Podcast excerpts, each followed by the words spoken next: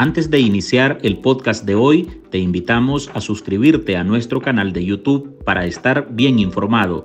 youtube.com pleca artículo 66 NICA. Suscríbete y activa todas las notificaciones. A solo dos semanas de haber resucitado al Ministerio del Interior, la dictadura de Daniel Ortega y Rosario Murillo usó este organismo para revocar la personalidad jurídica de cuatro organizaciones no gubernamentales relacionadas con China-Taiwán que operaban en Nicaragua. En la edición de la Gaceta del pasado 10 de enero, el régimen expuso las excusas habituales para cerrar a diestra y siniestra las instituciones que se mantienen fuera de su poder.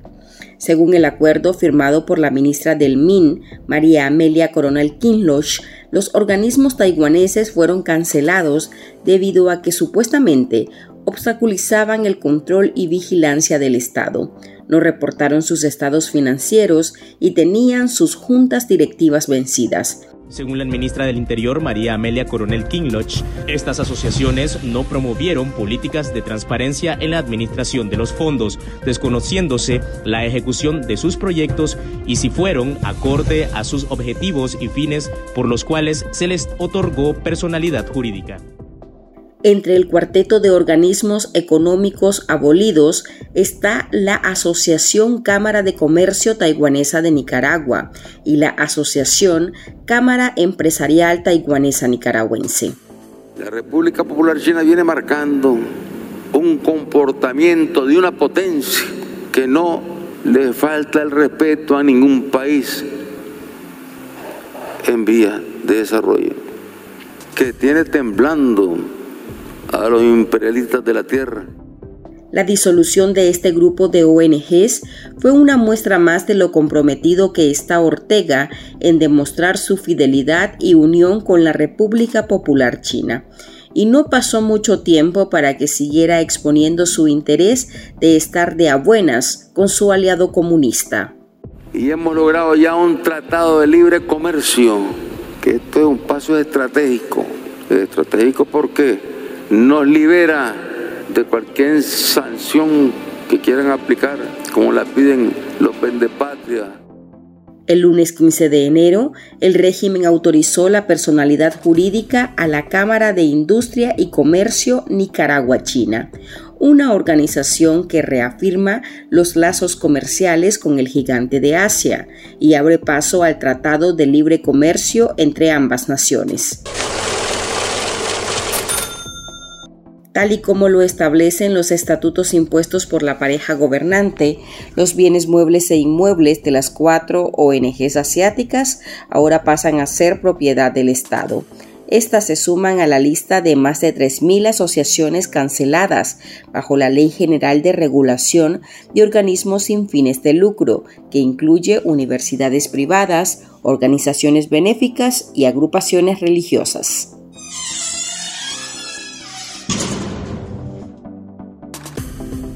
Hola, soy Marlene Balmaceda y hoy en el podcast ahora de Artículo 66 le presentamos Ortega aniquila ONGs taiwanesas y abre cámara comercial con la China comunista.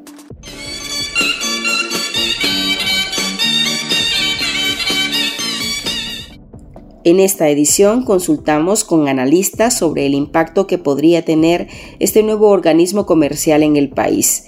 También nos comparten sus opiniones sobre la influencia de Laureano Ortega Murillo, el futuro sucesor de la pareja en el poder y que se ha perfilado como el representante público del TLC con China.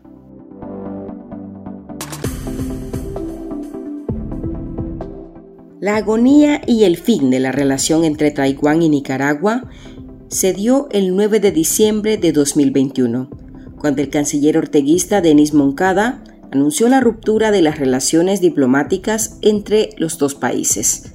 A Ortega no le importaron los 13 años de acuerdos comerciales con la isla asiática y reafirmó que su gobierno únicamente creía en una sola China, la China comunista, la China de Xi Jinping. El gobierno de la República de Nicaragua declara que reconoce que en el mundo solo existe una sola China. La República Popular China es el único gobierno legítimo que representa a toda China y Taiwán es parte inalienable del territorio chino. Taiwán era reconocida por apadrinar a Nicaragua con sus significativas donaciones monetarias. Un claro ejemplo fue la financiación del Estadio Nacional Denis Martínez, ahora conocido como Soberanía, valorado en más de 35 millones de dólares. Sin embargo, el régimen desvió los fondos a la construcción de viviendas en la urbanización Ciudad Belén. Como consecuencia de esta decisión, el gobierno recurrió a préstamos multilaterales para saldar su deuda.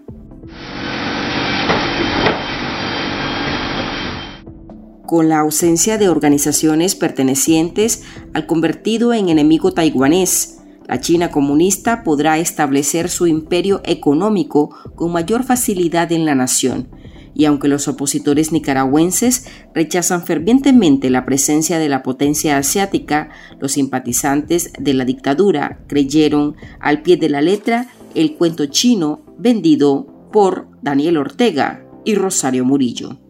el Tratado de Libre Comercio y que eso va a ayudar a dinamizar pues más las relaciones ¿verdad? entre ambos países y el fortalecimiento también desde el comercio y la generación también de más inversión en Nicaragua y también eh, la generación de, de, ese intercambio comercial que nosotros pues como nicaragüenses estamos muy interesados porque eso nos va a traer también mucho desarrollo económico y social para Nicaragua.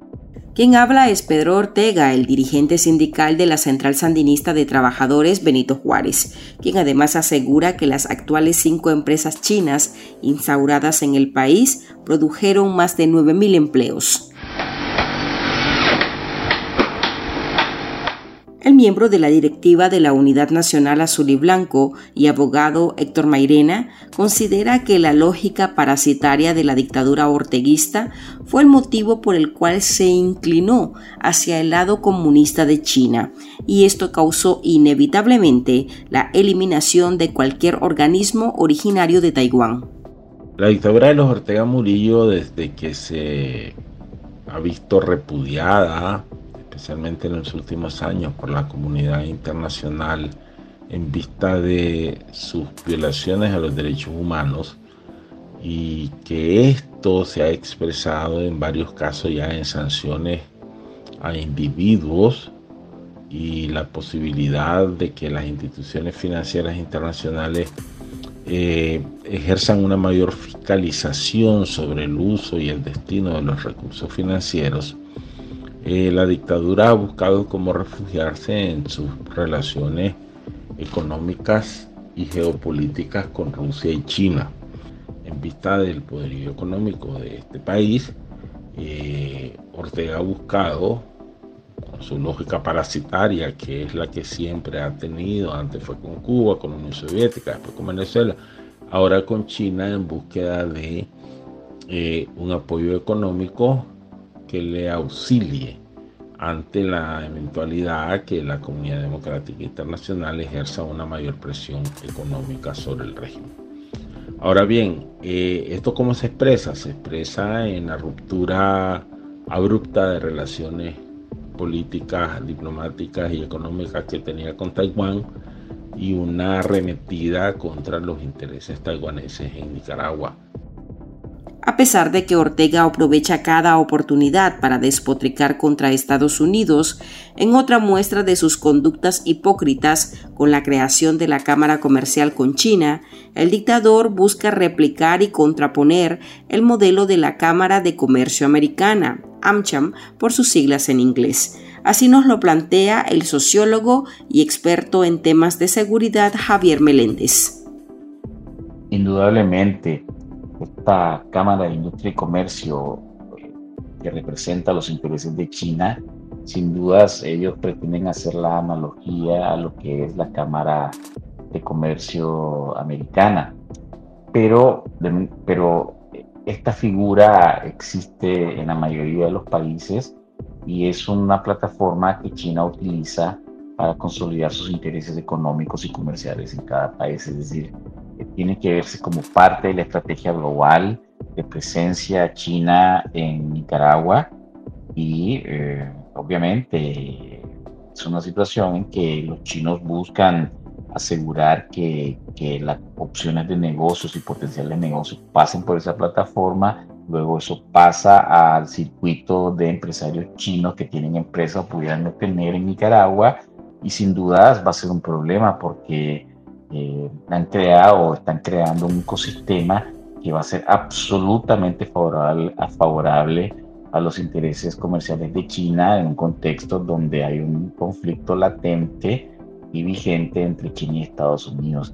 Es interesante todo esto porque de nuevo, es decir, todos sabemos que Estados Unidos por lejos y por muchos años seguirá siendo el principal aliado comercial de Centroamérica, pero estos países, al igual que Honduras y Nicaragua, siguen con esa maña de hacer creer que con la firma de estos acuerdos que, donde China promete y te promete mucho, eh, se va a cambiar el eje eh, de nuestro comercio, de nuestra relación hacia de Estados Unidos hacia China, lo cual es absolutamente una locura.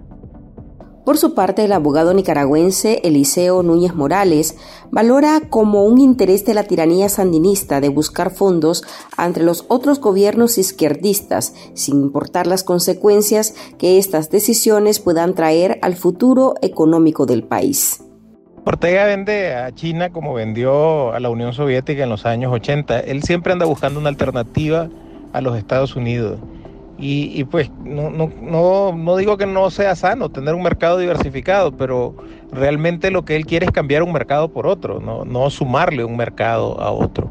Eh, las ventajas del TLC con China son pocas debido a que la logística para trasladar productos eh, al otro lado del Pacífico no es lo mismo que llevar las cosas del Caribe nicaragüense a Miami. Eh, son dos cosas totalmente distintas eh, la estructura de costos de los chinos es bien baja. Al regresar te contamos sobre el vínculo entre Laureano Ortega con China. Los analistas creen que el asesor presidencial para las inversiones del régimen complace a los asiáticos comunistas con sus elogios y propaganda positiva. En artículo 66, un equipo de periodistas hemos asumido el desafío de seguir informando sobre Nicaragua pese a la persecución, las amenazas, el exilio y el bloqueo impuesto contra la prensa libre. Mantener esta trinchera en defensa de las libertades públicas de todos los nicaragüenses es un compromiso que hemos asumido porque Nicaragua nos necesita.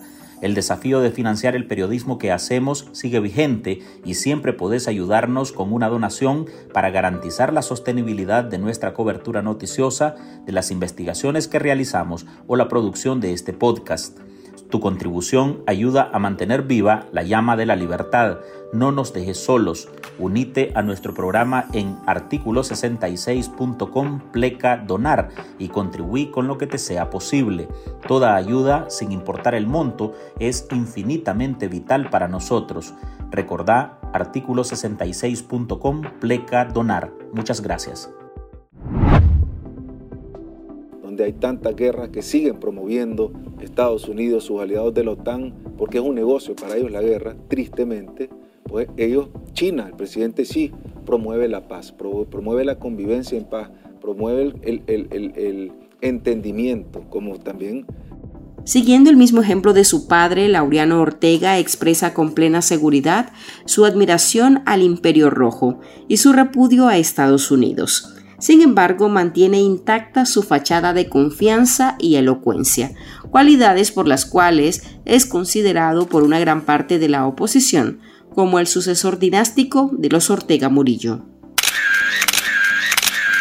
El Chihuín Ortega, apodo concedido por la oposición nicaragüense, fue quien firmó el TLC con China y también fungió como representante especial en un acto de entrega de buses chinos realizado en noviembre de 2023 la intensa campaña publicitaria hacia Laureano, según resalta Meléndez, analista en seguridad y defensa, ayudó a que los diplomáticos asiáticos se sintieran cómodos con el trabajo del hijo predilecto de los dictadores Ortega y Murillo. Ortega comete un error aquí. también, porque eh, los chinos no son los dadivosos socios Ortega supone.